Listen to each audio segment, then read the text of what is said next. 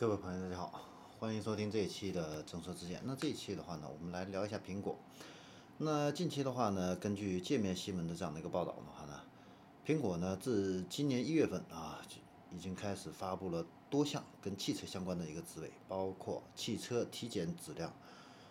和系统 QA 工程师啊，以及汽车体验质量自动化工程师，还有汽车体验系统工程师啊。那在此之前的话呢，苹果在招聘岗位上描述都极少会透露出 “car” 这样的一个字眼儿啊。但是，二零二一年一月份的招聘信息啊，几乎是苹果第一次直接表示这个岗位和汽车是相关的。那与此同时，在二月份啊，根据德国的一个报纸的一个报道的话呢，苹果呢已经挖走了保时捷卡宴及底盘开发的负责人是麦弗雷德·哈尔博士啊。那在去年年底的话呢，